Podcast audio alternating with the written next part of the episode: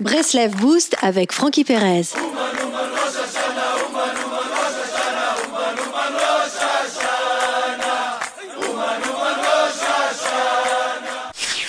Sentiment de mal-être, dépression.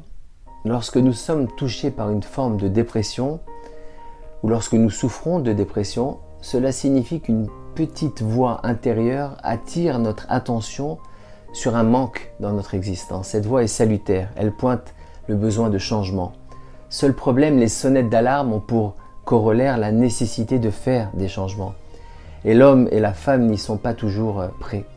De plus, il est aisé d'interpréter ces cris de conscience comme étant des vents de panique et de se laisser aller à celle-ci. Pourtant, ce n'est autre qu'un simple besoin de changement, une soif d'une autre forme d'existence, plus heureuse, plus vivante et plus riche en vitalité. Ce mal-être s'avérer particulièrement salutaire. Éprouver un manque, c'est le gage d'avoir le potentiel de mettre la main sur un trésor de spiritualité. En d'autres termes, souffrir d'un mal de vivre signifie que nous ne parvenons plus à fonctionner au travers d'un système articulé autour du mensonge, que nous sommes en quête d'une existence articulée autour de valeurs différentes.